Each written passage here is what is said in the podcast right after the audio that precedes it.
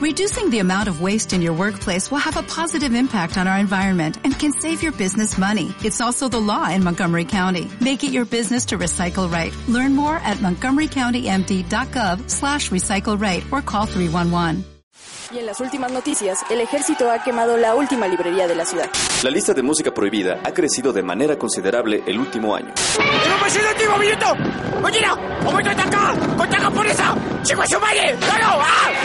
¡Seguimos informando para Freak News! Transmitiendo desde la capital del imperio, Freak Noob News, lo último que queda.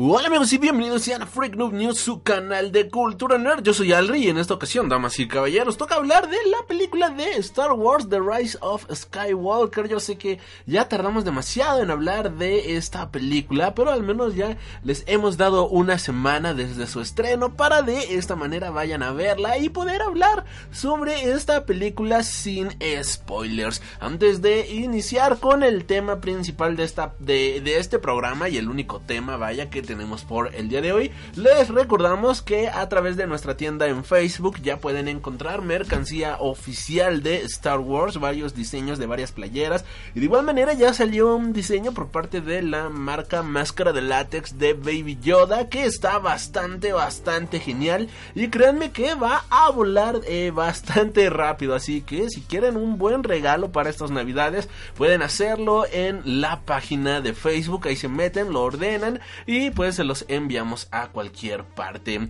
El código de esta semana para obtener un 10% de descuento en cualquier, bueno, al finalizar tu compra es SW 2019, repito, SW 2019.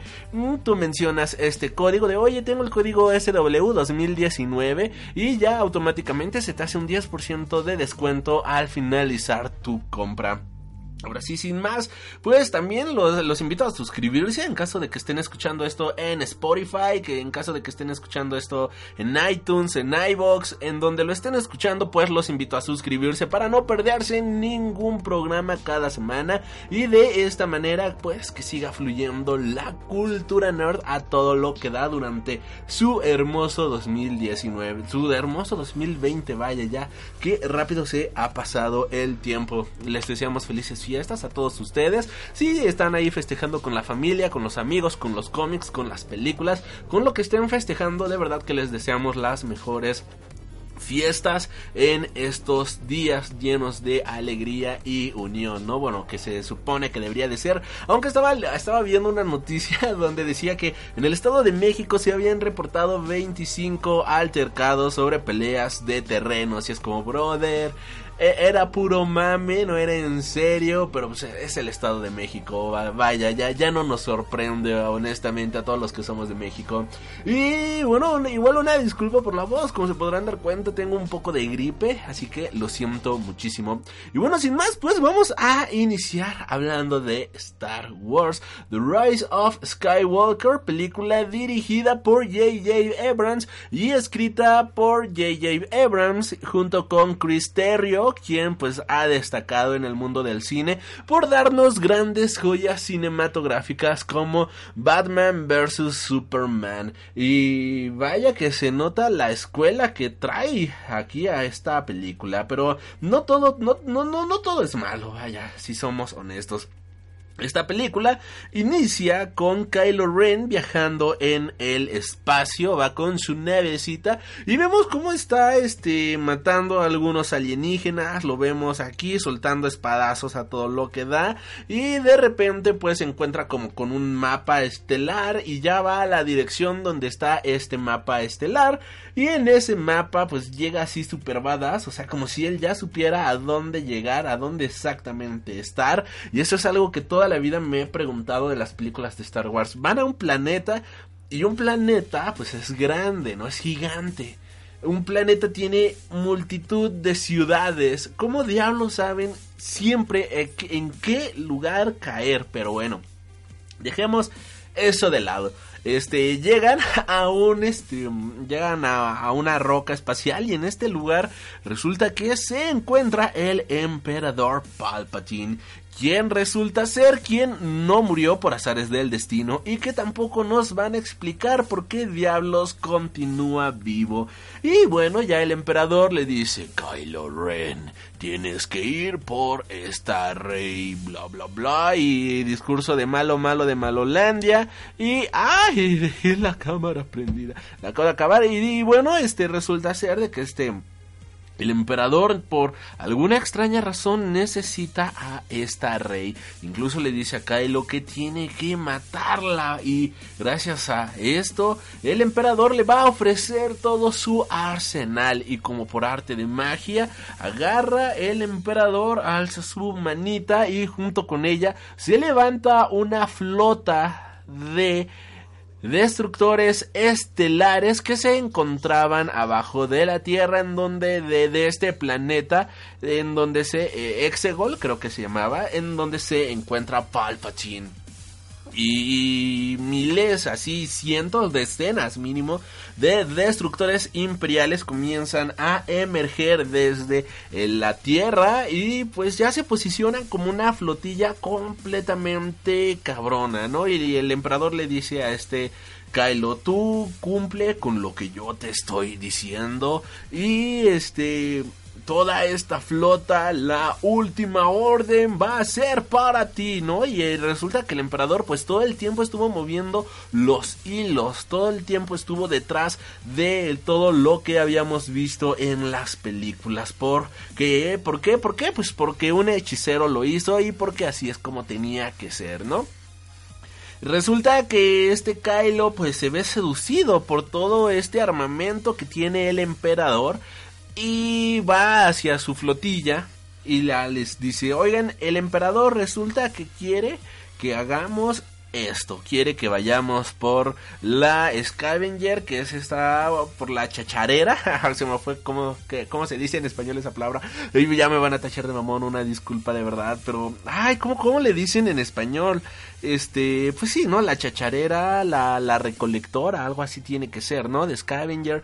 Y bueno, ya le piden que vaya por ella y este a cambio de toda la flota, ¿no? Y ya alguien se le pone al brinco de pero qué es lo que quieren esas personas, ¿no? ¿Qué es lo que qué, es lo que nos van a pedir a cambio, ¿no? Y Kylo Ren pues simplemente no responde y dice, "Hagan lo que yo les estoy diciendo." Eso sí, no sin antes presentarnos un muy bonito guiño a la escena en la cual alguien pues cuestiona a los Sith en la película de de esta película de A New Hope en donde vemos que está Lord Vader y alguien dice, estos son trucos Sith que no sé qué, ¿no? Y Lord Vader lo empieza a ahorcar, que de hecho hasta han hecho muchísimos memes al respecto de eso. Y bueno, aquí vemos el paralelismo con esta escena. Y es en este momento en el que yo dije, ok, aquí volvemos a tener esta bonita discusión entre qué diablos nos van a presentar en esta ocasión. Nostalgia o algo completamente nuevo. En la película de Star Wars episodio 7, todo se trató sobre nostalgia, queramos o no siempre fue un espejo de las películas tradicionales de Star Wars. Y aunque la historia resulta ser atractiva, aunque la historia al final de cuentas resulta ser entretenida, sí es muy notorio el hecho de que eh, eh, es una calca, sí es muy notorio el hecho de que toma muchísimas pero muchísimas ideas sobre qué está pasando en la película, ¿no? El episodio 8 se separa por completo de toda esta relación con las películas anteriores de Star Wars y se va por la libre. Y en esta ocasión regresa JJ Abrams ahí a decir, ¿sabes qué? No vamos a hacer caso, no vamos a seguir por una eh, historia a la libre, sino que ahora lo que vamos a hacer va a ser algo completamente nuevo, algo completamente digo, o sea, no, no vamos a hacer algo completamente nuevo, no vamos a hacer algo completamente original, sino que vamos a reutilizar todo lo que ya habíamos visto anteriormente y vamos a tener muchísima, pero muchísima nostalgia. Aquí es como si tuviéramos una escena de peleas entre directores y creo yo que eso está bastante mal. pasa lo mismo que vimos en la película de X-Men, este a la 3 Age of Apocalypse en la cual este el director eh, pues dice en un diálogo bueno menciona en la película de oh las terceras partes siempre son malas haciendo alusión a que la película de Last Stand era una porquería no y aquí de igual manera tenemos todos estos paralelismos con echándole tierra al director, al director de la película anterior y creo yo que eso está bastante mal. Creo que una franquicia debería de hablar por sí sola con sus personajes, con sus ideologías, con todo lo que nos han construido a través de nueve películas. Pero no, aquí se dedican a seguir construyendo y sobre todo a mandar tierra y a echar por culo todo lo que habían construido en la película anterior, lo cual muchísimos fans van a agradecer y que creo yo que eso es el motivo por el cual se hizo, por los fans y eso se agradece, de verdad, gracias por pensar en todos los fans, gracias por ah, dejar de lado el tema del dinero y pensar en lo que quieren los fans, ¿no? Al final de cuentas sí es tema de dinero, pero porque ya habían, pero porque ya habían castigado de una manera bastante cabrona la película de Han Solo no solamente fue por el hecho de, oh bueno, tengamos dinero y hagamos lo que los fans quieran, no, sino fue castigaron Han Solo de una manera bastante cabrona después de el resultado que fue Star Wars episodio 8. Hagamos ahora algo lleno de nostalgia y cosas por el estilo y bueno, es lo que tenemos al final de cuentas en esta película, lo cual no es malo, pero tampoco es benéfico para una película de una franquicia, sobre todo cuando se trata de el final de esta saga. ¿Qué es lo que pasa en el final de una saga? ¿Qué es lo que pasa en una trilogía? Ya en la última película, si somos honestos, recuérdenme en qué película les han introducido personajes en la última parte. Personajes que sean importantes, personajes que sean memorables. Simplemente esto no ocurre en casi ninguna película. Esto no ocurre en casi ninguna saga porque los personajes ya están construidos desde el inicio. Ya para esta tercera película ya deberíamos de tener consolidado un universo, pero este universo está tan mal consolidado y está tan mal construido que estamos ya en la mitad de la película y nos siguen presentando personajes. Estamos en el clímax de la tercera película de una saga de nueve películas y siguen presentando planeta siguen presentando todavía personajes y es como amigo, mejor ponme un personaje que ya no desarrollaste en las películas anteriores para darle al menos un poquitito de desarrollo. No me pongas personajes nuevos porque esto la verdad es que queda mucho pero muchísimo de sobra. Pero ya me estoy adelantando muchísimo en este, en, en, esta, en este programa, así que volvamos al inicio. Tenemos que Rey está entrenando junto con esta Leia. Esta Leia pues está eh, entrenando a esta Rey y le está enseñando las habilidades de la fuerza. Rey comienza a enojarse.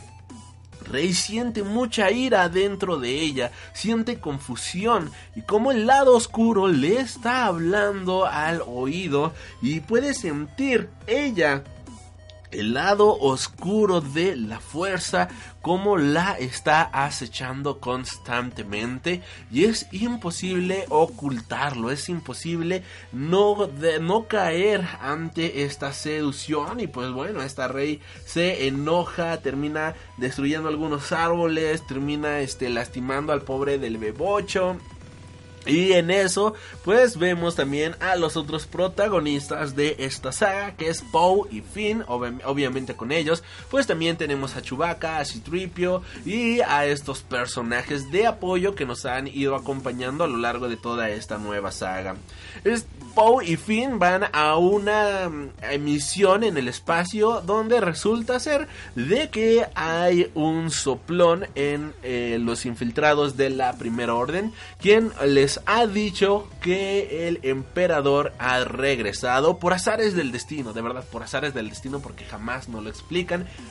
Solamente agarran un diálogo que habíamos visto en la tercera película eh, de que menciona el lado oscuro tiene poderes en la fuerza que nadie puede comprender, ¿no? Poderes que pueden resultar este innaturales para ciertas personas. Ja, ja, ja, ja, ja, ja. Y esa es toda la explicación, ¿no? Un poder eh, innatural, algo inhumano. Pues qué bueno, ¿qué? Que bueno, la verdad es que tampoco es como que nos queramos clavar mucho en esto, ya para este punto de la saga es como, mm, ok, si ya no me lo explicaste en las dos películas anteriores, que un mago lo haya hecho, creo que es la mejor respuesta que me puedas dar. Solamente continúa desarrollando la película y por favor hazlo de una manera entretenida. Y en eso no falla la película porque es entretenida de inicio a fin. Y bueno, ya este soplón les dice a la a este Poe y Finn que el emperador está de regreso y no solamente eso, sino que tiene una flotilla, una flota interestelar llena de destructores estelares que están navegando por todo el universo y que este el emperador le ha ofrecido a Kylo Ren ser el máximo líder supremo de ahora sí ya de todo toda esta flotilla y de esta manera este Kylo Ren se estaría posicionando como el ente más poderoso de la nueva galaxia de esta nueva película.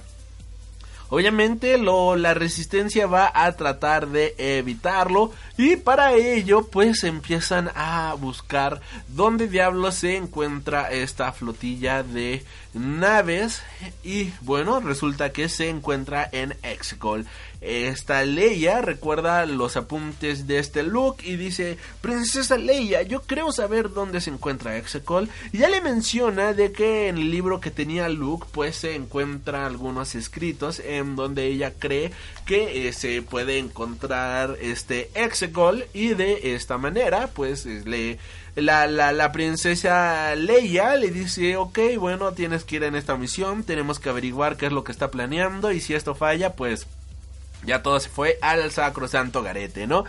Y ya comienzan a seguir los libros, los apuntes de este Luke. Esta Rey quiere ir sola, pero obviamente sus amigos no la dejan ir sola porque pues es muy peligroso andar por ahí. Toma uno de estos muchachones y bueno, pues ya se va con toda la flotilla al universo y pues llegan a un planeta desértico que es aquí donde yo también me quedé pensando en cuántos planetas hay en el universo, por qué todos los planetas tienen que ser desiertos. Ya vimos, Jakku es un desierto, Tatooine es un desierto, este nuevo planeta es un desierto. Es como, ok, porque George Lucas sí tuvo el atrevimiento de en su trilogía de precuelas plantearnos planetas que no solamente son desiertos, sino que son ciudades enteras, que son de lava, que son este marinos, entre más cosas. Porque aquí no tienen el atrevimiento de hacer lo mismo. Es una, de verdad, que es una completa lástima que haya pasado esto. Pero pues al final de cuentas es lo que hay, es lo que ocurre. Y pues, ¿quién, quién soy yo para estar criticando eso, no? Y ya, bueno, el punto es que llegan a este planeta donde hay una celebración que ocurre cada cuarenta y tantos años y una nativa de este planeta le dice, le regala una, como una lola de bienvenida a esta rey, le dice, hola, mi nombre es fulanita de tal, quisiera saber tu nombre. Y a esta rey le responde, hola, soy rey. Y la niñita le dice, me gustaría saber tus apellidos también. Y este... Esta rey se queda pensando y dice, solamente soy rey, no soy nadie más, ¿no? En eso, este Kylo Ren, pues eh, por órdenes del emperador, comienza a buscar a esta, a esta rey. Ya habíamos visto que tienen conexión en la fuerza, una conexión que de hecho pueden unirse juntos, pueden este, sentirse, tocarse y olerse casi casi. Y gracias a esta conexión en la fuerza logran eh, este Kylo pues le arrebata eh, eh, eh pues esta Lola le arrebata esta pues este obsequio que le regaló la nativa a esta rey ya lo analizan y pueden determinar en dónde diablo se encuentra. Por azares del destino este Kylo Ren decidió pensar de que no era un collar que, esta rey ocupaba comúnmente, sino que era un regalo y de esta manera huir a ese planeta, ¿no? O sea, por azares del destino decidió que así era y porque el guion lo necesitaba, pues así es como tenía que ser. Ya va, este... Kylo pues se dirige a este planeta junto con algunos secuaces de la primera orden. Llegan luego, luego. De hecho, pues apenas acaba de arrebatarle esto y al minuto siguiente pues ya estaban llegando los Stormtroopers a este planeta. Y esta Rey dice, oh por Dios, tenemos que escapar de aquí. Este Kylo pues ya sabe dónde estamos y nos va a empezar a perseguir.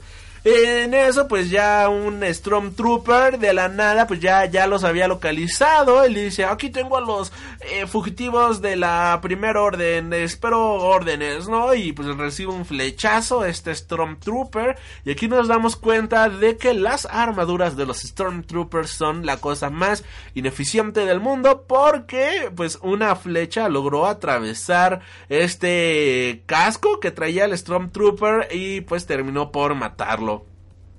Y la persona quien estaba de... Bueno, ya la persona que lanza la flecha le dicen, vénganse por aquí, ¿no? Se suben a una especie de vehículo camuflajeado y pues resulta que es Lando Calrissian. Y este Lando pues va a tener varios cameos interesantes a lo largo de toda la película. Él siempre con una actitud súper positiva, súper arriba y esta rey dice, oh, usted es el general Lando Calrissian, que no sé qué, y estamos buscando esta madre para poder llegar a Exegol. Y este Lando dice, oh, claro que sí, la princesa me habló de eso. Y de hecho yo estaba buscando esto junto con Luke Skywalker, jajaja. y el jajaja es algo que se va a quedar grabado para la posteridad, porque cada frase que dice Lando acaba con un jajaja. Es como amigo, estás pasadísimo en coca. ¿Qué diablos está pasando? Porque realmente estás muy, pero muy feliz. ¿Quién soy yo para criticar eso de nueva cuenta? ¿Quién soy yo para criticar la felicidad de un hombre espacial que ya tuvo la fortuna o desgracia de vivir en una ciudad entre nubes y quienes leyeron los libros sabrán cómo terminó esa ciudad en un punto bastante depresivo, pero bueno. Continúa, continuamos, continuamos. Y bueno, lo que tenemos es que Lando les dice a dónde llegar y este, a dónde terminó la búsqueda de Luke y este Lando. Y llegan a una nave, una nave que eh, todos los seguidores, bueno, todos los fans, todos los que vimos la película de The Force Awakens ubicaríamos. Y es la misma nave la cual está, dejó a esta rey de niña en este planeta de Jakku. Y bueno, pues es exactamente la misma nave, ¿no? Resulta ser de que esta Rey puede recordar muchísimo más de lo que ella este nos ha dicho a lo largo de estas películas. Y recuerda de igual manera pues un poco de sus padres, recuerda el momento en el que la abandonaron. Y pues logra recordar esta nave y pues es algo que despierta incertidumbre en ella hasta que se acercan a la nave y de repente caen en arenas movedizas, unas arenas movedizas color negro, que son bastante, bastante obvias, bastante notorias, porque todo el desierto es completamente café, a naranja, y estas arenas movedizas son algo negro, algo que supuestamente Luke y Lando jamás se percataron. Digo, es como aquí le perdieron el rastro, pero no te estás dando cuenta que dos metros más enfrente hay unas arenas movedizas. Ok, conveniencias del guion, no voy a discutir eso. ¿Quién soy yo para estar discutiendo eso? Y no es como queja, ¿no? Hasta este momento la película ha sido bastante entretenida, pero hay algunas obviedades que son bastante absurdas y bastante ridículas, ¿no?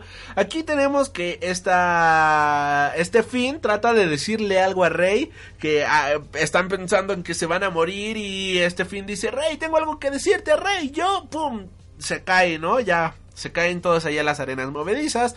Y este, ya cuando están ahí abajo, pues este Poe dice, ¿qué es lo que le ibas a decir a Rey? Dice, ah, es algo para otro momento. Y es como, ah, claro, para otro momento en el que este Poe no esté, ¿no? Y ya se van, así como, ok, bro, Ok, ¿Qué, ¿qué, está pasando aquí? Estos son celos. Qué innecesario es este diálogo porque al final de cuentas este diálogo no termina en absolutamente nada. Jamás se sabe qué es lo que Finn le iba a decir al rey o al menos eso no se sabe en la película. Ya continuamos con todo, bueno ya posteriormente, ya esta semana, el propio autor, este John Boyega, ya reveló qué es lo que tenía que decirle a esta, a esta rey y incluso Incluso el propio director pues ya terminó confirmando ese diálogo, pero eso es algo para más adelante. Tenemos que este esta rey están ahí buscando a la persona que iba conduciendo ese esa nave, buscando pues algo que los pueda ayudar. En eso pues ya encuentran el cadáver de esta persona y este Citripio, pues junto con el cadáver también hay una especie de auto espacial, este y este auto tiene un emblema, un emblema que solamente conten que solamente portaban los fieles seguidores de los Sith y bueno, aquí ya nos damos cuenta de que la cosa se está poniendo cada vez más y más oscura. Tenemos también que en esta cueva pues hay una serpiente y esta serpiente llega y los amenaza así. Y esta rey pues se da cuenta que la serpiente está herida, le pide a todos bajar las armas, vamos a relajarnos todos aquí un chingo y bueno pues esta rey agarra con su mano y le transfiere fuerza vital, la fuerza que ella tiene energía vital directamente de la fuerza y de esta manera logra sanar a la serpiente eh, todas las heridas que esta serpiente tenía y en agradecimiento la serpiente pues les abre camino para poder salir, ¿no? Ya una vez que escapan de este lugar, Tom van a esta nave que ha estado abandonada durante mucho tiempo. Este BBH le pregunta a esta rey, oye, ¿qué es lo que hiciste? ¿No? En su pi, pi, pi, Y esta rey solamente le dice, oh, le transferí poder de la fuerza. Es una habilidad Jedi que he aprendido últimamente. Algo que va a ser muy importante para la, una escena más adelante, ¿no? Y eh, tenemos así como que BBH le responde algo y esta rey es de, ah, yo sé que tú también lo hubieras hecho, amigo mío.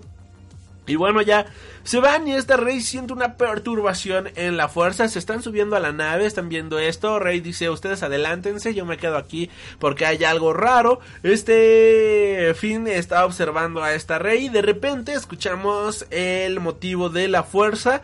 Eh, el motivo de la fuerza es este, este sonidito que se ha ocupado a lo largo de todas las películas para determinar qué personajes ocupan la fuerza. Y es aquí donde viene el tema que este Finn quería hablarle a Rey, pero que en la película no se vio, pero que ya lo confirmaron en los tweets. Algo que vimos desde el episodio 7 es que Finn puede ser, es, mejor dicho, receptivo a la fuerza. Y es por eso que cuando esta rey se queda en el desierto, Finn lo primero que dice es, se trata de Kylo, porque puede sentir y percibir la fuerza que Kylo tiene y es receptivo a la fuerza. De hecho, escenas más adelante podemos ver de igual manera como este Kylo, digo, como este Finn puede adivinar ciertas cosas por azares del destino, así como ¿por qué puerta vamos? Ah, vamos por esta, ¿no? Y le preguntan ¿Y cómo es que sabes que tenemos que ir por aquí? Ah, es que es un sentimiento, no puedo explicarlo, ¿no? Vamos a derrotar tal nave, pero ¿qué nave derrotamos? Oh, tenemos que derrotar esa, ahí va el general. ¿Y cómo sabes que ahí va el general? Oh, es un presentimiento. Aquí pues, ya nos han confirmado que Finn efectivamente es perceptivo a la fuerza. Y eso explica por qué tanto en el episodio 7 como en esta nueva película aparece el motivo de la fuerza cuando aparece este personaje. Algo que se ignoró por completo en el episodio algo que Ryan Johnson pues, simple, pues simplemente ha decidido ignorar por completo. Ya, una vez que pasa esto, bueno, pues sí, efectivamente era Kylo Ren quien había llegado al planeta, pero no solamente Kylo Ren, sino que también llegaron los caballeros de Ren junto con varios Stormtroopers. Y estos caballeros de Ren junto con los Stormtroopers llegaron en dos naves y en una nave logran, logran capturar a Chewbacca. Posteriormente no vemos qué es lo que ocurre, pero sí vemos una escena épica de esta Rey enfrentándose a eh, la nave de Kylo, a su TIE Fighter y posteriormente teniendo un duelo contra él o algo pues más de habilidad que físico. Y este fin, pues le grita a esta rey de Rey, se llevaron a Chewie, eh, tienen a Chewie, ¿no? Y ahí vemos una nave que está escapando y esta rey, pues trata de detener con la fuerza la nave y este Kylo, pues de igual manera ocupa la fuerza, levantan su mano y tratan de detener la nave, pero pues esta rey eh, de repente empieza a sentirse perturbada por la fuerza y pues de su mano salen rayos, una habilidad digna de los Sith. Algo que no la habíamos visto desarrollar en ninguna de las películas anteriores. Pero bueno, lanza rayos y destruye la nave en la que aparentemente iba Chewbacca. Este Kylo se saca de onda y dice, ah cabrón, o sea, ¿cómo logró esta habilidad? Y se le queda viendo así de, wow, no sabía que tú eras capaz de hacer esto, amiga mía. Y bueno, esta rey se lamenta gritando, ¡Shui! Una escena bastante dramática. Creo que de hecho en el cine se escucharon varios, no mames. Y pues sí, creo que eh, impacta, ¿no? Es al menos una escena que no ves venir. Y ya se están lamentando la muerte de Shui en la nave que había estado abandonada durante muchísimas décadas. Pues resulta que funciona de muy buena manera.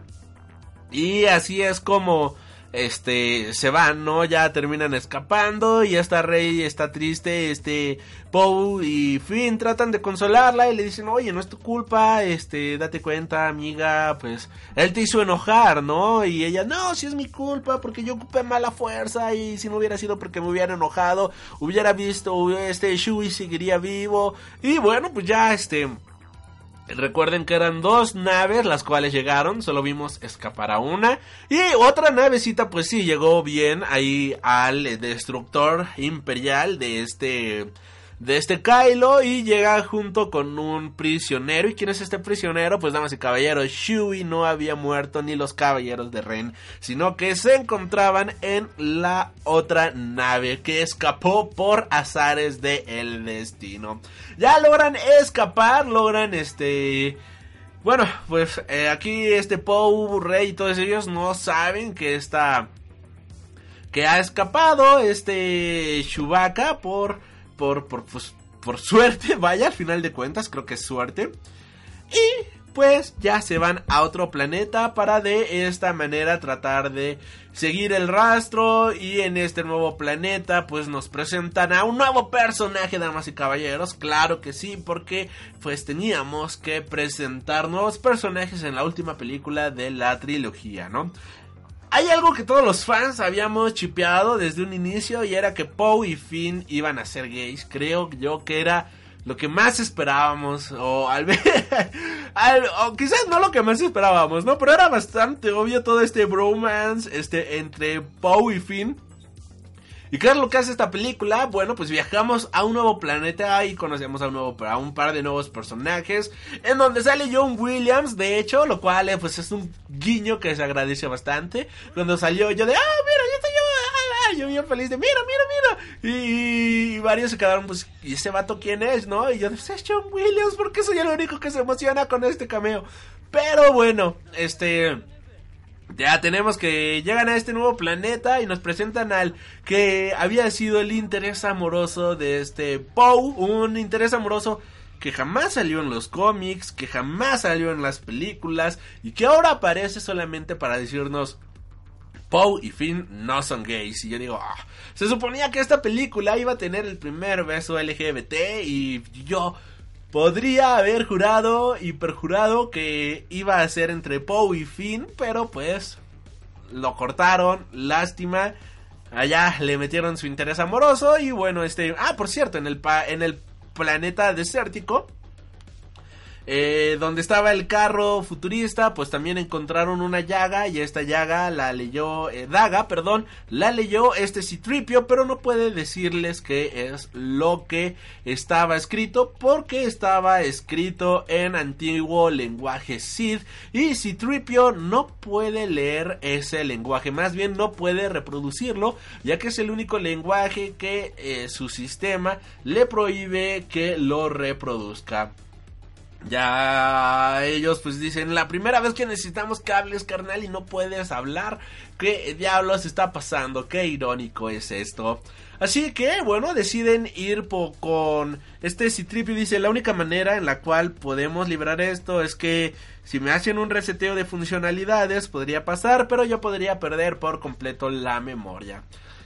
Deciden que es la única opción, deciden que es lo más viable van a este nuevo planeta donde está el interés amoroso de Poe y pues el interés amoroso de Poe pues también conoce a un hacker acá super cabrón de robots quien le restaura la memoria a Citripio, Citripio pues los mira a todos y dice la frase icónica del tráiler de miro por última vez a mis amigos y bueno, pues ya le resetean la memoria y gracias a esto, bueno, mejor dicho, le resetean eh, los comandos que tiene, salvan el mensaje, Citripio puede reproducir este mensaje, pero pues de esta manera pues Citripio también ha perdido por completo la memoria que este su memoria pierde pierde la memoria, ¿no? Esta Rey le dice, "Y Arthur no tiene un un respaldo de tu memoria, lo que este Citripio es de, pues está, las unidades, las unidades Artu no son muy confiables,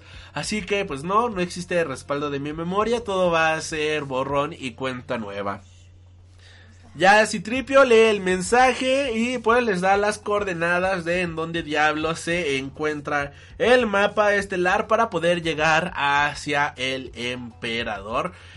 Y wow, cuánta paja nos han metido, pero al mismo tiempo, dejando de lado todo esto, más que paja, tratan de meternos muchísima información en la película, algo que creo yo que ya no era necesario. Y otra cosa es que, oh, esta cosa, este, dice que tenemos que ir a tal lado, vamos a ese lado, ¿no? Y ahora lo que pasa es el hecho de que, este, no hay cortes, vaya, no hay, bueno, o sea, hay puros cortes, pero no hay planos secuenciales de cómo llegamos a tales lugares. Y creo que esto es algo fatal y garrafal en todas las películas. Por ejemplo, Baby Driver, película que se me viene ahorita a la mente. ¿Cómo nos transportan de un lugar A a un lugar B? O no solo Baby Driver, sino este director cómo nos Edgar Wright, cómo nos transporta del lugar A al lugar B. Pongámosle que el protagonista está en su casa y necesita llegar a la cafetería. Lo que hace es muestra al protagonista, sale de su casa, toma hacia carros transcurriendo, metro, pum, pam, protagonista caminando, vemos el cielo y bajamos hacia la cafetería, ¿no? Tenemos transiciones y esta película no tiene ni una jodida transición. De repente necesitamos ir a este lugar y ya están ahí. Se siente una película muy pero muy apresurada. En cuestión de edición se siente mal, no se siente orgánico y es algo que llega a choquear al espectador. Que esto sí bien hace que la película se acelere de buena manera, así que vaya fluyendo, fluyendo, fluyendo y que todo sea información, información, información y todos estos momentos grises que es como se le conoce en cuestión de guionismo, pues deje queden del lado en muchas ocasiones si es muy necesario todos estos momentos grises, porque de repente es de necesitamos ir a este lugar, pum, siguiente escena ya están en ese lugar, necesitamos ir aquí, pum, de repente ya están ahí y no hay así una transición, no hay escenas de transición y todo se siente corte tras corte tras corte tras corte como si hubiera ahí un error de edición como si algo faltara y esto pues creo que es un error garrafal para ahorrarse varios minutos ¿Cuánto creen que se hayan ahorrado en estos cortes? ¿Tres? ¿Cuatro minutos? Exageradísimo. Y es algo que se necesita para la que la película y el, y el funcionamiento de la misma se sienta orgánico. De hecho, pues quien ha estudiado cine, quien ha estudiado guionismo, quien sabe más o menos del tema, sabrá que que es lo que necesita una película que se sienta orgánica, que se sienta natural, que las transiciones vayan del punto A al punto B de la manera más orgánica posible, no solamente poner un corte que te llega ahí de trancazo que diciéndote, ok, corte, listo, ya, eh, corte, listo, ya llegamos, ok, bien, en una escena estábamos en un planeta desértico, en la siguiente escena ya estamos en otro planeta completamente nuevo, y ahora para la siguiente escena pues nos vamos a al destructor imperial de Kylo Ren, claro que sí, ¿no? Esta rey en este planeta, bueno, logran ubicar a los a, estos rebeldes, a esta escoria rebelde. De nueva cuenta, muchas eh, referencias a la trilogía clásica entre diálogos, entre varias escenas. Y pues Kylo junto con sus caballeros de Rem van a buscar a esta rey, a este planeta en donde le han borrado la memoria a Citripio. Y cuando llega la nave de este Kylo, esta rey se da cuenta de que en el destructor imperial se encuentra este Chewbacca que lo tienen prisionero. Y ahora tienen que ir por Chewbacca. Ya van por Chewbacca. Y este la, la, el interés amoroso de este, de este Poe, pues tenía que servir de algo, ¿no? No solamente era para decirnos que Poe y Finn no son gays, sino que no se aman, ¿no? Sino que tenía que tener una función en la película. ¿Y cuál era su función? Aparte de arreglar a Citripio, bueno, pues le da un medallón de la primera orden a este El cual pueden ocupar en cualquier nave para de esta manera poder aterrizar en la nave de este Kylo Ren, porque un hechicero lo hizo, claro que sí. Ya van, liberan a este Pose, digo a este Shui, se descubre quién era el infiltrado, resulta que el infiltrado pues era el, el pelirrojo de las películas que odia muchísimo a este a este Kylo Ren y dice a mí no me importa si ustedes ganan, solamente quiero que este Kylo Ren pierda. Uno de los altos generales de la, mesa redonda de este Kylo Ren descubre la traición, termina matando a este general y pues les dice que avisen a Kylo Ren que ya se sabe quién era el infiltrado.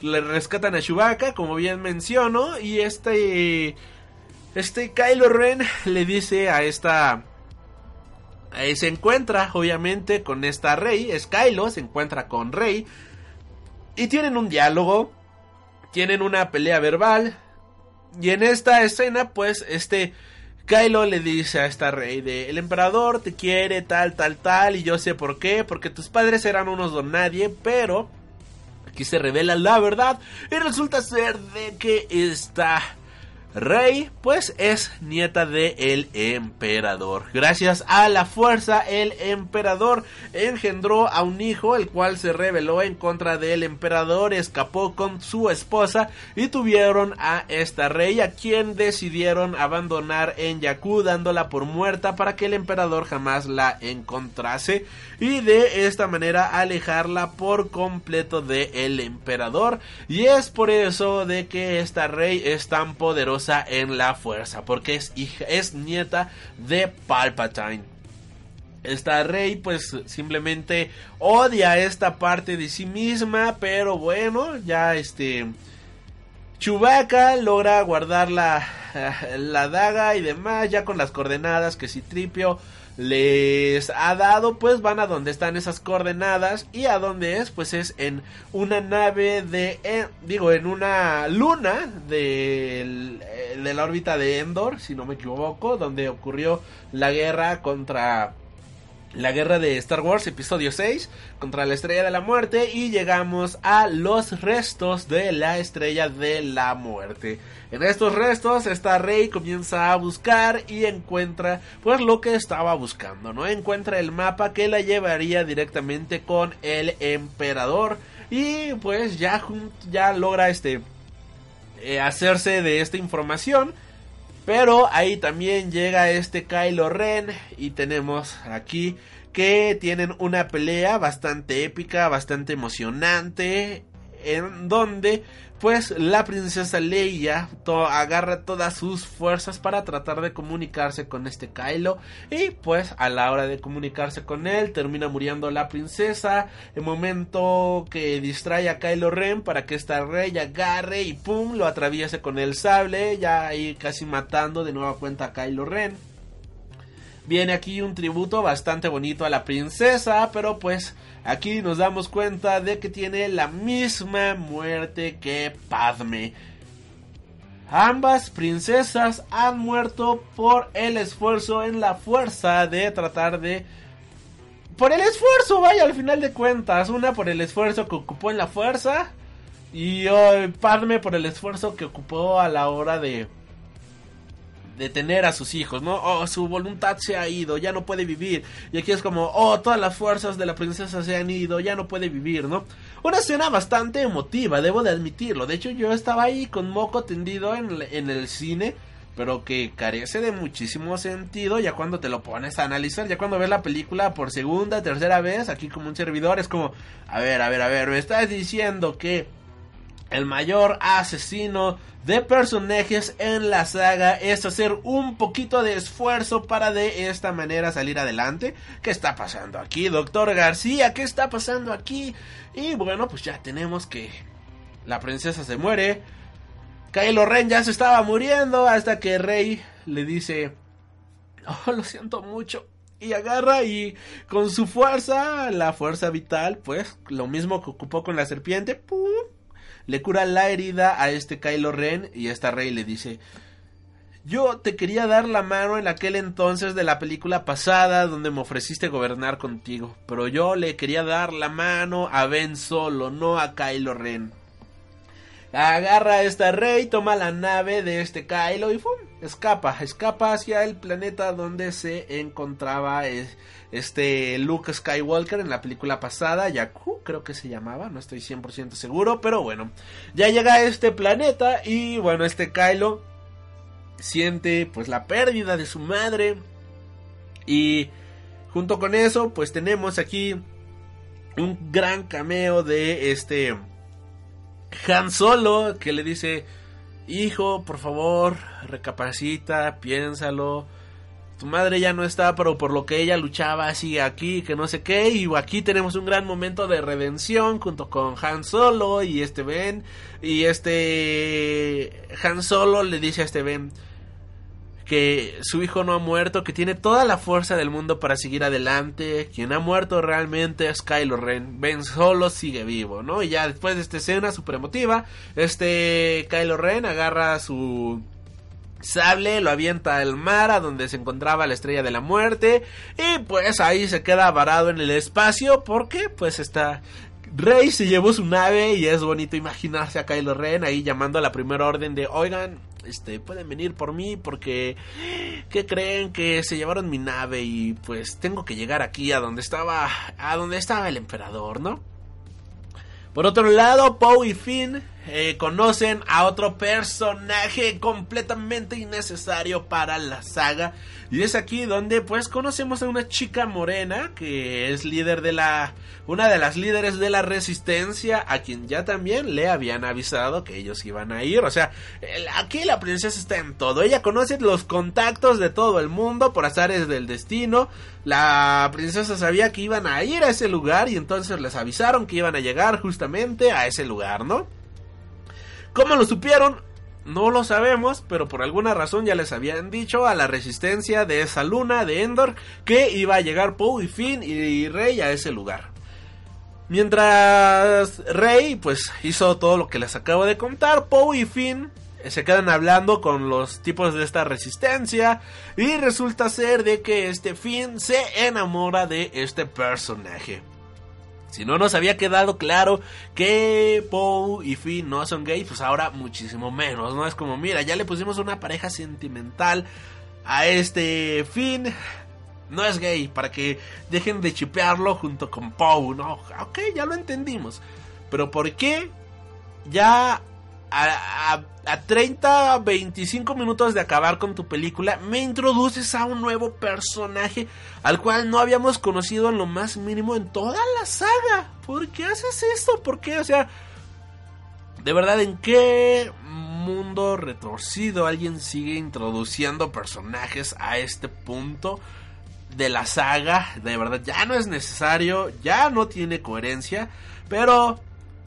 Ok, está este personaje para ser el interés amoroso de este fin y para decirles que toda esta rebelión, todos estos rebeldes, pues eran parte de la primera orden y que se habían rebelado en contra de la primera orden cuando pues no pudieron asesinar civiles. Y este y este fin es de oh de verdad yo también me rebelé contra la primera orden. Yo pensé que era el único. Así que hay más. Oh claro que hay más. Estamos restregados por toda la galaxia y es como oh por Dios toda la vida he estado matando a Stormtroopers como si fueran hormigas y ahora me doy cuenta que hay humanos detrás de ellos. De verdad gracias y es como amigo tú también eras un humano detrás de la máscara máscara de Stormtrooper? ¿Cómo sabes que a esa persona que acabas de matar no le remuerde la conciencia asesinar lo que o, ejecutar lo que está haciendo, pero que no puede liberarse por miedo o porque simplemente está súper amenazado por un superior. Él tenía a Phasma, ¿no? Que lo sometía. ¿Cómo sabes que no hay otra Phasma por ahí sometiendo a estos Stormtroopers que tú habías asesinado anteriormente? ¿O cómo sabes que ese Stormtrooper que acabas de asesinar, no sé, no estaba a punto de rebelarse en contra de la Primera Orden? Bueno, pues no.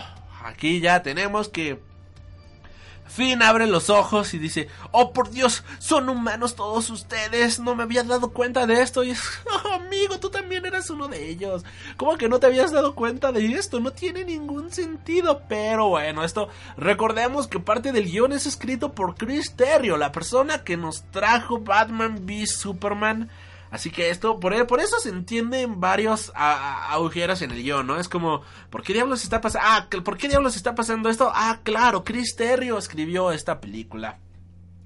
No busquemos muchísimo sentido a esto. ¿Por qué diablos hay cortes tan arriesgados? ¿Por qué diablos hay este tipo de cortes? Ah, claro, es que Chris Terrio hizo esta película. Y bueno, ya tenemos que Poe y Finn van ahí a la base rebelde. Este, pues con las manos vacías, se enteran que la princesa ha muerto y entonces ahí aparece de nueva cuenta este Lando Calrissian diciendo, ¡Oh, amigos míos! y yo y nosotros en aquel entonces no teníamos nada, pero nos teníamos los unos a los otros, ¡Ja, Y así logramos derrotar al Imperio Galáctico, ¡Ja, Y amigos, ¡Ja, Ya me desaparezco de aquí, ¡Ja, Y es como, ¿qué, qué pedo con estos cameos de este carnal? Porque siempre está súper feliz, ¿no? Bueno, pues tenemos que esta Rey va ahí al planeta donde estaba este Luke y vemos de nueva cuenta a los Porks. Y pues quema la nave de Kylo Ren, está quemando todas sus pertenencias y en eso avienta el sable de Luke Skywalker que le había dado esta Leia. Y de las del, del fuego sale Luke y toma el sable, dice, esta es manera de tratar un arma Jedi. Un arma Jedi merece más respeto. Así como diciendo, aprende algo Ryan Johnson. Toma maldito Ryan Johnson. Tú que agarraste y en la primera escena aventaste el arma Jedi. Aprenda a respetar, cabrón. Aprenda a respetar. Ahí solamente faltó que esta, que este Luke Skywalker agarrara una fotografía de Ryan Johnson y en la gran fogata que estaba haciendo esta rey lo hubiera aventado mientras los Porks defecaban encima o algo por el estilo. Porque esta película no es nada sutil en ese sentido. Y cuando digo nada sutil es que tenemos diálogos como este en el cual se tiran mierda entre unas entre una película y otra, algo que no debería de ocurrir en ninguna saga de ningún lado del mundo, pero aquí pues lo aceptaron porque es como el sentir de los fans from hell, aquí estos fans super tóxicos que odian todo lo que Disney ya ha hecho y pues tratan de llegar obviamente a ese público sin importarles nada más. Ya una vez que este pasa esto, tenemos que esta este Luke habla con esta Rey y le dice, mira, pues yo todos sabíamos que eras una Palpatine desde el inicio y aún así yo decidí entrenarte y esta Leia decidió entrenarte porque vimos tu espíritu, vimos lo que había dentro de ti y creemos que hay más luz adentro de ti que oscuridad, así que pues eres la persona encargada de traer el balance a la fuerza, así como alguna vez mi padre lo fue y pues esta Leia quería que tuvieras algo y pues va a, a una cabañita y le regala, le da este lo que era el sable de luz de esta Leia. Después tenemos una escena creada por CGI en donde este Luke y Leia están entrenando juntos y vemos a esta Leia ocupando un sable láser y ocupando la fuerza, lo cual pues al menos es un motivo, un, un momento bastante emotivo, una escena bastante genial y le dicen por favor no te rindas, sigue adelante, vamos, de aquí pet talk, plática motivacional. Ya este eh, recordemos que en la película anterior pues estaba el TIE Fighter de este, digo, el X-Wing de este Luke Skywalker ahí en el mar y pues este Luke con la fuerza levanta, hace levitar la nave, otra clara referencia al Imperio contraataca y pues se le entrega aquí con moño de oro a esta rey, esta rey toda feliz de, oh por Dios, ¡Uh! tengo la nave de Luke, pero no puedo llegar. Y dice, claro que sí, tienes todo para llegar. Y eh, recuerda que en el TIE Fighter de este Kylo Ren, pues Kylo ya había ido anteriormente a este planeta, así que agarra el mapa que tenía Kylo Ren y pues lo guarda en la nave de Luke. Por azares del destino, la nave que ya había estado en el mar durante 30, 40 años continúa funcionando y pues se dirige a Exegol, el planeta de los Sith, en donde se encuentra Darth Sidious. Y no solamente eso, sino que vemos otra escena de Darth Sidious hablando con un comandante de la Primera Orden diciéndole, eh, general. La gripa no me deja hablar, pero le dice, general, ven a Exegol, vamos a liderar todas las tropas y vamos a ejecutar finalmente la Final Order. Vamos a destruir a la galaxia, jajajaja.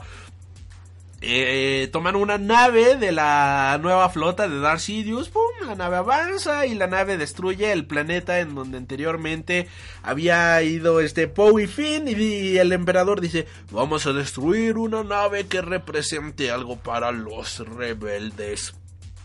Destruyen esta nave y pues sí, está, este planeta significará algo para los rebeldes, pero a mí me lo acabas de introducir 20 minutos antes. No me importa lo más mínimo ese planeta.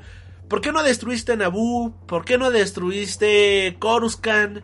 ¿Por qué no destruiste un planeta clásico o algo que realmente afectara a los fans? ¿Por qué no destruiste Jakku? Vaya. Hogar de Rey. Ah, no, vamos a destruir el planeta genérico que acaba de salir. Y ahora, si me dicen que este planeta ya existía, pero que solamente salió en el cómic tal o en el libro tal, página 20, es como carnal. No, no. Pero bueno, destruyen este planeta. Eh, los rebeldes es como, oh por Dios, la nueva, el nuevo armamento de Palpatine puede destruir planetas con una sola nave. Poe dice, oh, esto es la, este, esto es la orden final. Pueden destruir a toda la galaxia si así lo desean. Todo mundo se tiene que someter, ¿no? Y en eso, pues, este, Artu recibe la señal de la nave de este Luke y dice, oh por Dios, y este Citripio, ya una vez que Arthur le restauró la memoria, porque obviamente ah, guardó una parte de su memoria dentro de Arthur y ya eh, a, este Citripio dice, oh, creo que Artu está diciendo que el amo Luke se encuentra viajando en el espacio, pero ¿cómo puede ser esto posible si el amo Luke murió? Y dice, oh, no, es Luke, es Rey, que nos está mostrando el camino a Exegol, pero vamos todos con ella, ¿no? Y entonces ahí aparece Lando Calrissian de nueva cuenta y dice, jo, jo, jo, amigos míos, la última orden gana haciéndonos pensar que estamos solos, pero no estamos solos. Da su pec talk y acaba con su ¡Ja, ja, ja, amigos míos. Y es como que, carnal, gracias por la pet talk. De verdad, te lo agradezco mucho. Y todo el mundo se dirige a Exegol.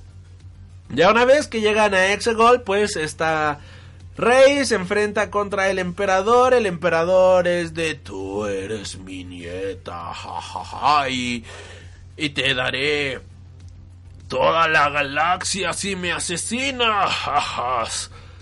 Eh, aquí cabe mencionar que el emperador está sentado en un trono, el trono Sid. Y está rodeado de muchísimos monigotes. Debo de admitir que estas escenas me encantaron al 100%. Y es que toma muchísima inspiración de H.G. Geiger, quien viene siendo, bueno, quien fuera en vida un ilustrador eh, para películas de ciencia ficción y un pintor de puta madre que experimentaba muchísimo con el cyberpunk y las, eh, las cuestiones humanoides. De hecho, quien si no conocen como tal el arte directo de H.G. Geiger, pues él, él fue el que dio todo el arte para Alien, él creó la estética de Alien, la nave de Alien y todo lo que vemos en estos mundos completamente podridos. De igual manera hizo portadas para bandas como Carcass, para Bornagar, para este Tripticon, para Celtic Frost, entre varias bandas más. Y actualmente en la Ciudad de México, si son de aquí de México, se encuentra una exposición sobre este gran artista. Así que no hay pretextos para no conocer a H.G. Geiger. Te metes a Google, buscas su nombre, H.G. Geiger, y te aparece todo el arte de él. Toda la estética que tiene el emperador es robada de H.G. Geiger, tiene muchísima inspiración de él y esto es algo que a mí me fascinó por completo, pero de nueva cuenta no hay transiciones, no hay cortes, no hay absolutamente nada. Es de la resistencia dice, tenemos que ir a Exegol, bien. Un segundo, ¡pum! Ya estamos en Exegol. ¡Woo! Es como, wow, ¿cómo lo hicieron tan rápido? Ponme al menos una escena de las naves volando, de verdad. Ponme algo así, no solamente despegando. Y ya cuando acaban de despegar, ya llegaron a Exegol. Esto. Hazlo orgánico, por favor, hazlo orgánico. No te ahorres los cortes, no te ahorres las transiciones. Las transiciones sirven para hacer algo orgánico, algo fluido, algo digerible para el ojo humano y sí me hicieron falta todos estos momentos en la película. Pero bueno, la película no tiene ningún momento gris y esto pues ya, ya que se le va a hacer. Tenemos que ya está Rey, pues llegó ahí con el emperador, está a punto de asesinarlo y también llega este Kylo Ren. No vemos cómo llega, jamás nos dicen cómo llega Kylo Ren, llegó porque así lo quería el guion y se comunica con esta Rey y pues le da cuenta de que ahora Kylo está rodeado por los caballeros de Ren que por alguna extraña razón pues ya saben que él se volvió bueno. Jamás vemos en qué momento pues ellos se enteran que ya se volvió bueno, pero pues porque el guion lo que requería así, pues ya saben que él es bueno, ¿no? Y esta rey, cuando está a punto de matar al emperador, pone su espada hacia atrás como si fuera, como si lo fuera a rebanar en dos. Y entonces de repente la espada desaparece y todos los súbditos del emperador es de wow. Y el emperador se saca de onda y se hace para atrás. Y de repente este Kylo Ren tiene su mano atrás y saca el sable láser. Esta Kylo Ren toma, como llevaba dos láser, el de Leia y el de este Luke saca el otro sable láser y comienza a pelear contra los ayudantes del emperador mientras el emperador se escondía detrás. Ya tenemos aquí igual más referencias en el estilo de pelea de Kylo Ren junto con Han Solo. De hecho hay varios gifs en internet en el cual comparan a este Ben Solo y a este Han Solo peleando y es como wow, más paralelismos, genial. Esto era lo que necesitaba, muchísima nostalgia, gracias por darme esto.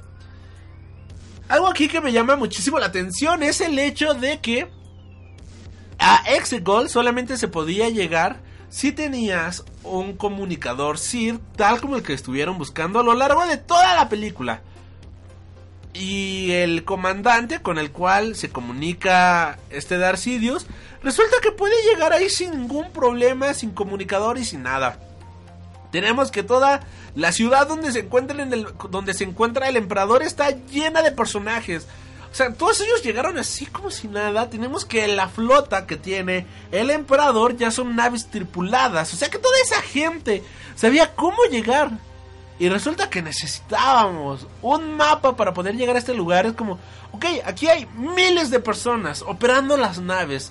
Hay miles de personas siendo tus súbditos. Hay miles, literalmente miles de personas en este planeta. Y solamente había dos mapas estelares para llegar a él. Es como...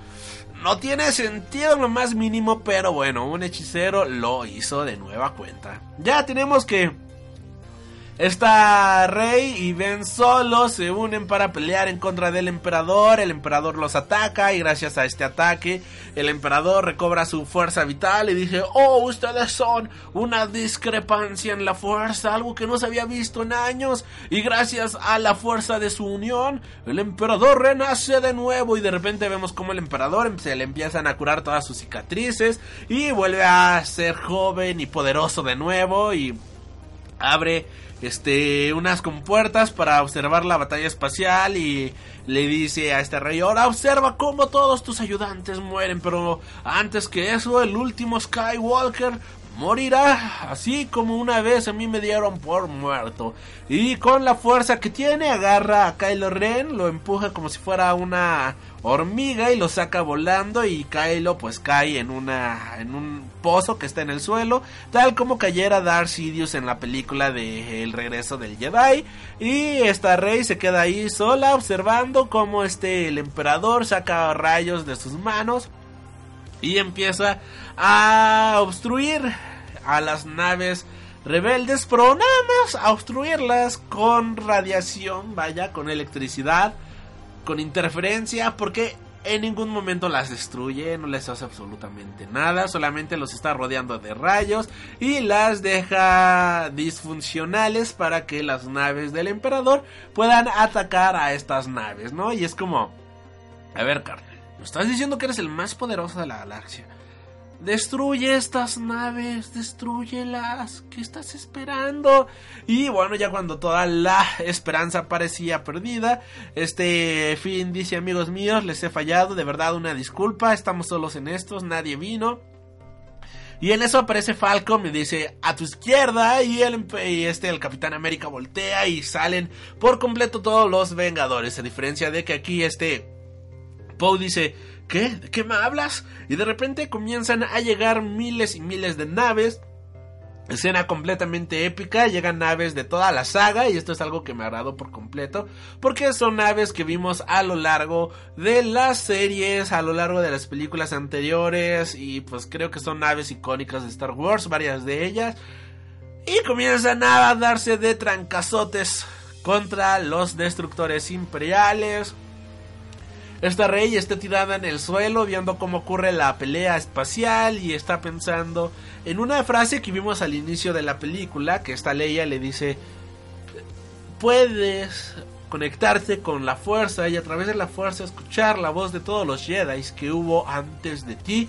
Tú eres la unión de todos los Jedi, así que todos los Jedi que existieron ahora viven en ti y tienes que encontrarlos a través de la fuerza, ¿no? Esta rey está pensando en, por favor, este...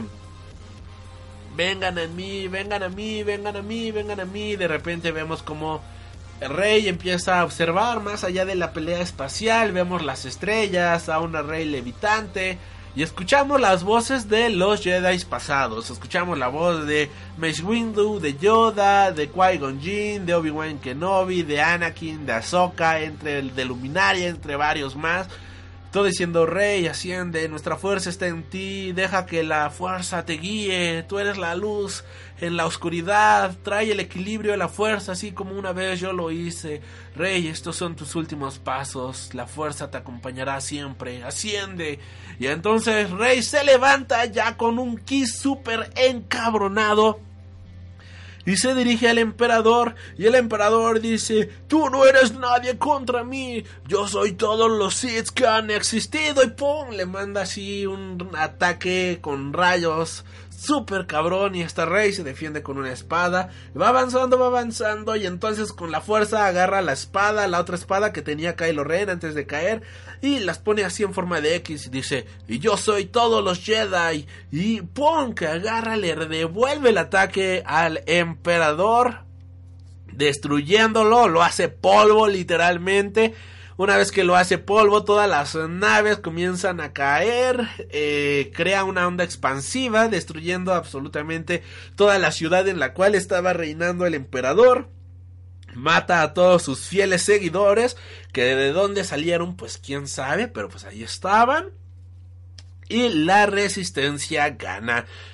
Llegan reportes a lo largo de toda la galaxia de que todos se están uniendo en contra de la Primera Orden y vemos como varias ciudades comienzan a celebrar la caída de la Primera Orden. Vemos la ciudad flotante, vemos también el planeta de los Ewoks que por alguna extraña razón se alegran, que pues bueno, están felices.